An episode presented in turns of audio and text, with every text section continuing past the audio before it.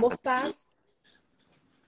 Bien, gracias por, por, por, por, bueno, primero por estos minutos que te quité de tu espacio. No, tranquilo, tranquilo. yo creo que, que, es importante también, bueno, darle oportunidad a la gente. Sí. Mari, eh, eh, María, te iba a decir Corina, pero bueno, porque vengo hablando con ella.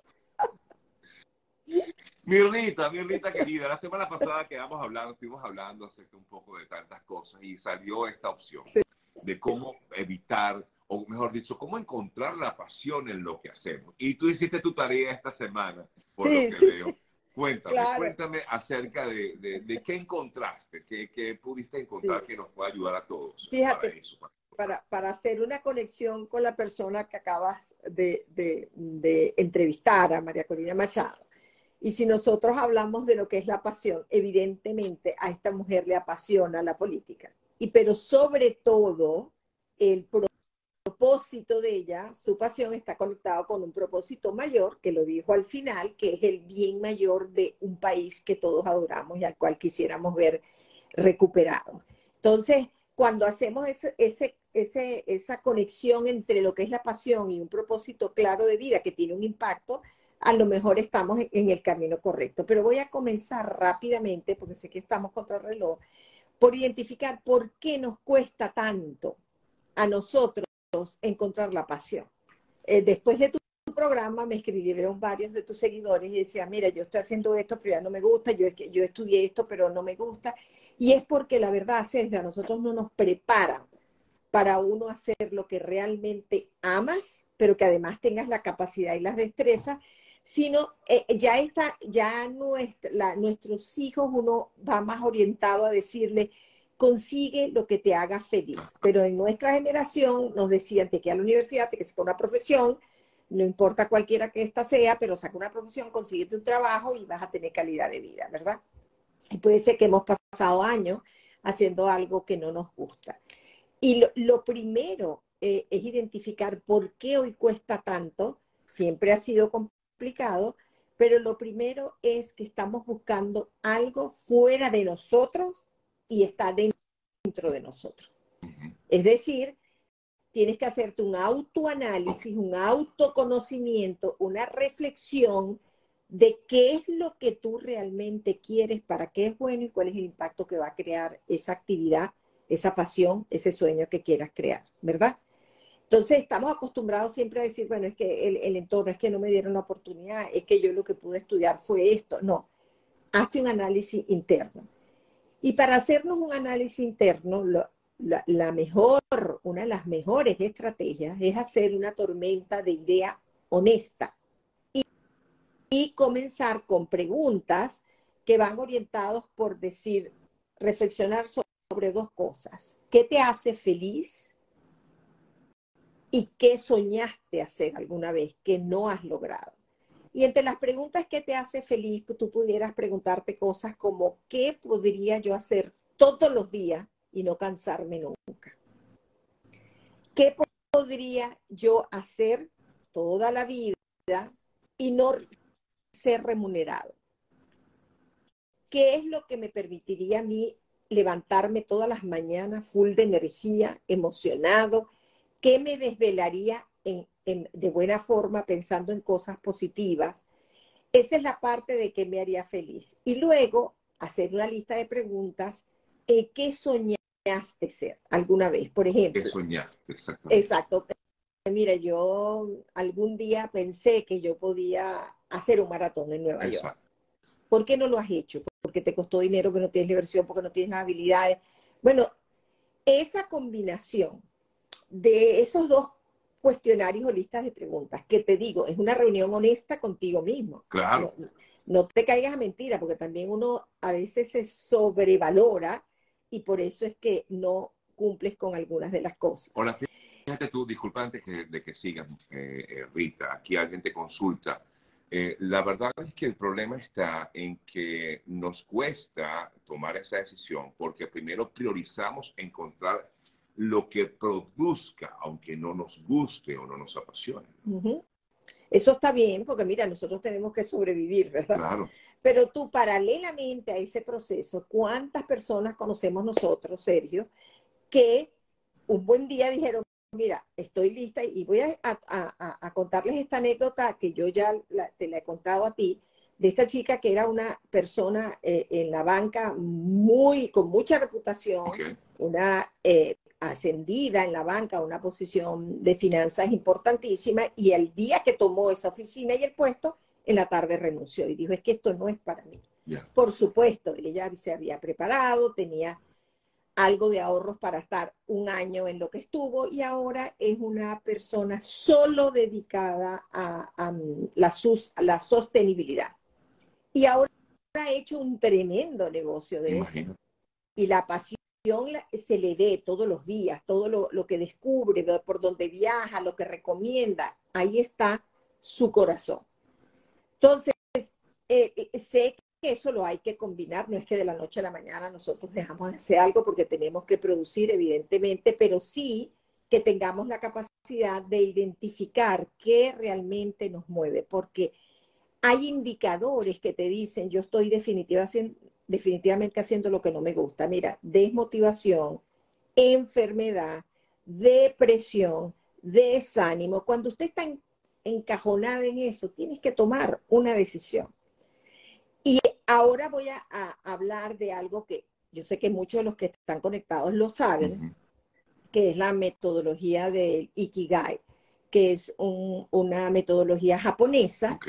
Eh, básicamente, Iki significa vida y Gai significa como valor, eh, lo que vale la pena. Entonces, básicamente es una metodología que dice, tu vida tiene que convertirse en algo que valga la pena. Pero ellos hablan de cuatro cosas que debemos combinar. Y fíjate que muchas veces uno dice, voy a buscar mi pasión, mi pasión. Pero si tu pasión no tiene un impacto un propósito, eh, también te vas a sentir como vacío, ¿ok? Entonces ellos hablan de cuatro cosas. Tu pasión, tu misión, tu vocación y tu profesión.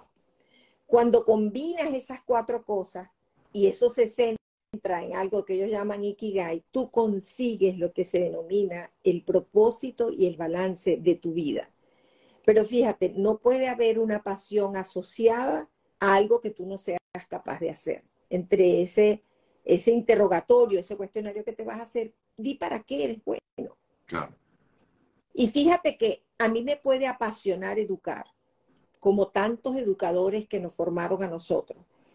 Pero fíjate, esa pasión se combina con un propósito claro, que es que cuando esa persona, que esa maestra de segundo grado que tú después te consigues como médico, como ingeniero, como comunicador, y ella te reconoce y tú la reconoces a ella, la satisfacción de ella no solo está en ese amor de la enseñanza, sino en la formación, en los valores que hicieron lo que tú eres hoy y que te recuerdan con esa conexión. Ahí hay, un, hay dos cosas, mi pasión y un propósito claro de formar. Igual la medicina, igual la práctica de leyes, igual la comunicación, igual los procesos de coaching, de terapia, de psicología.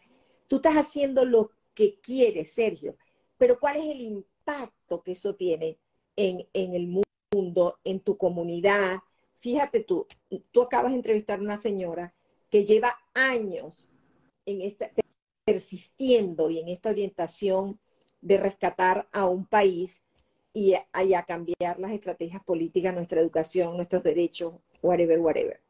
Pero más allá de eso que ella quiere, más allá de esa pasión, porque cada vez que tú la escuchas hablar, habla de la misma manera, está el impacto que eso tiene y el bienestar que eso va a tener en un país. Fíjate las personas que se conectaron. Las personas que se conectaron estaban fuera de Venezuela. Sin embargo, su corazón estaba allá. Eso le daba energía a ella, eso la motivaba. Eso de escuchar a sus compatriotas diciendo que hay, todos tenemos una esperanza en un país. Entonces, todo lo que hacemos, Sergio, tiene que estar conectado a un beneficio mayor. Si no, esa pasión se picha y la confundimos. Entonces, cuatro cosas.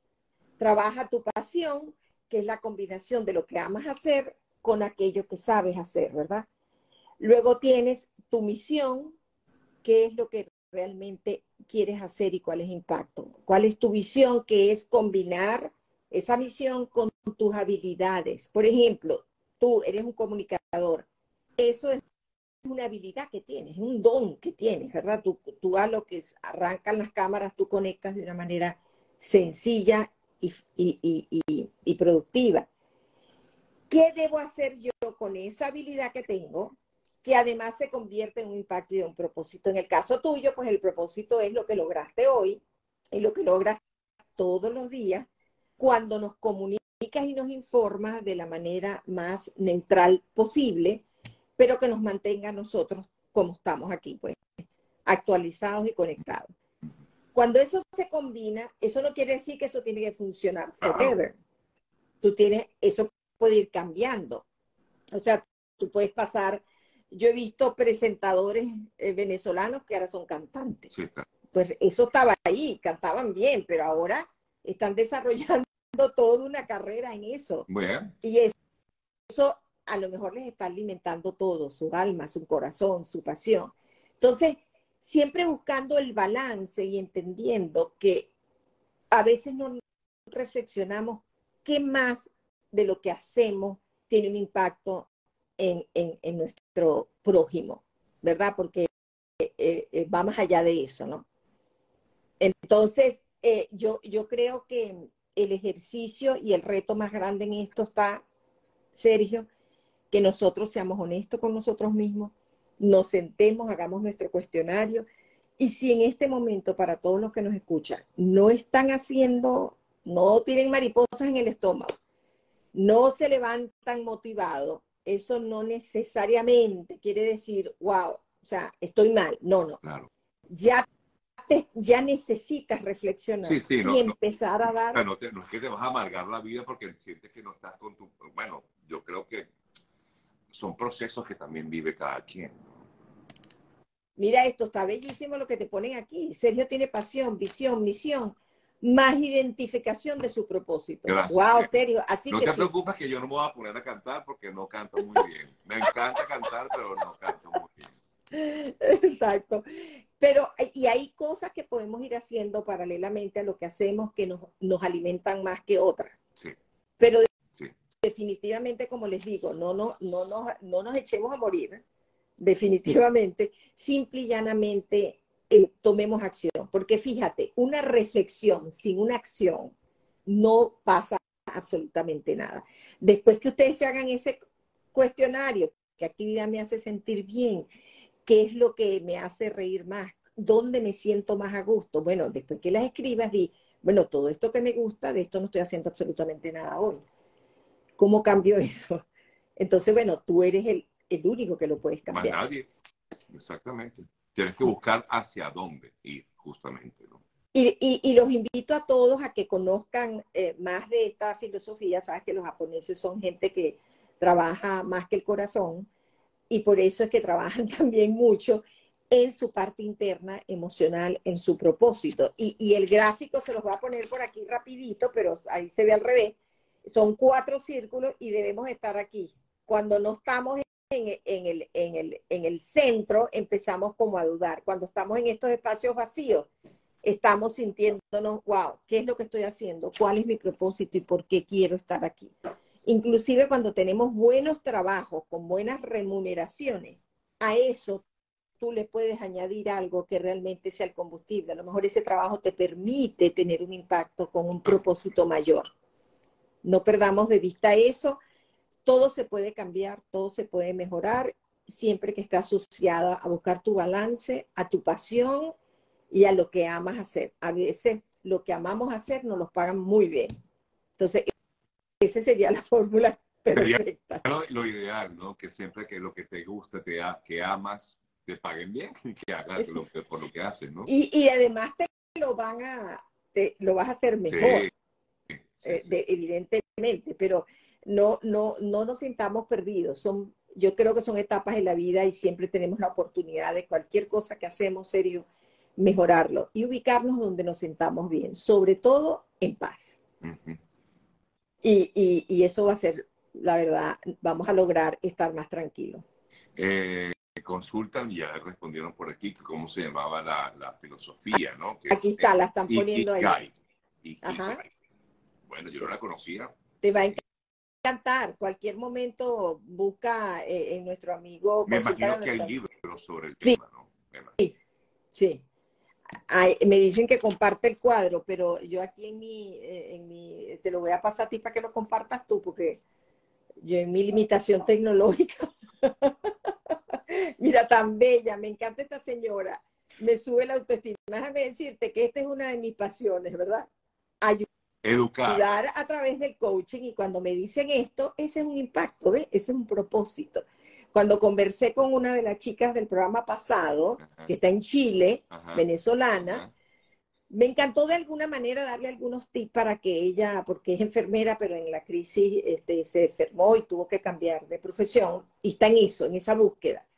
Y me encantó conversar con ella. Entonces, si de alguna manera, como dijimos el otro día, Sergio, nosotros podemos impactar, ponte tú, de las personas que se conectan, cinco, ya hicimos algo importante. Este, y hasta si nos critican o no están de acuerdo, también causamos un impacto porque generamos que esa persona pensara sobre el mensaje que estamos dando. Así que yo les agradezco siempre que se conecten, todo lo que comentan y luego cuando me escriben ahí en, en por Instagram. Me encanta. Vale. Bueno, para hacerlo pueden hacer, escribirle a través de la cuenta de, Rita, arroba escudo consulting, escudo con sin la E, por supuesto, arroba escudo consulting, por ahí le pueden escribir a Rita. Gracias, como siempre. Mi querida Rita, siempre son bien productivas luego estas conversaciones de todos los lunes. Un beso gigante, ¿sí? Para ti también. Bye bye, gracias. Bye.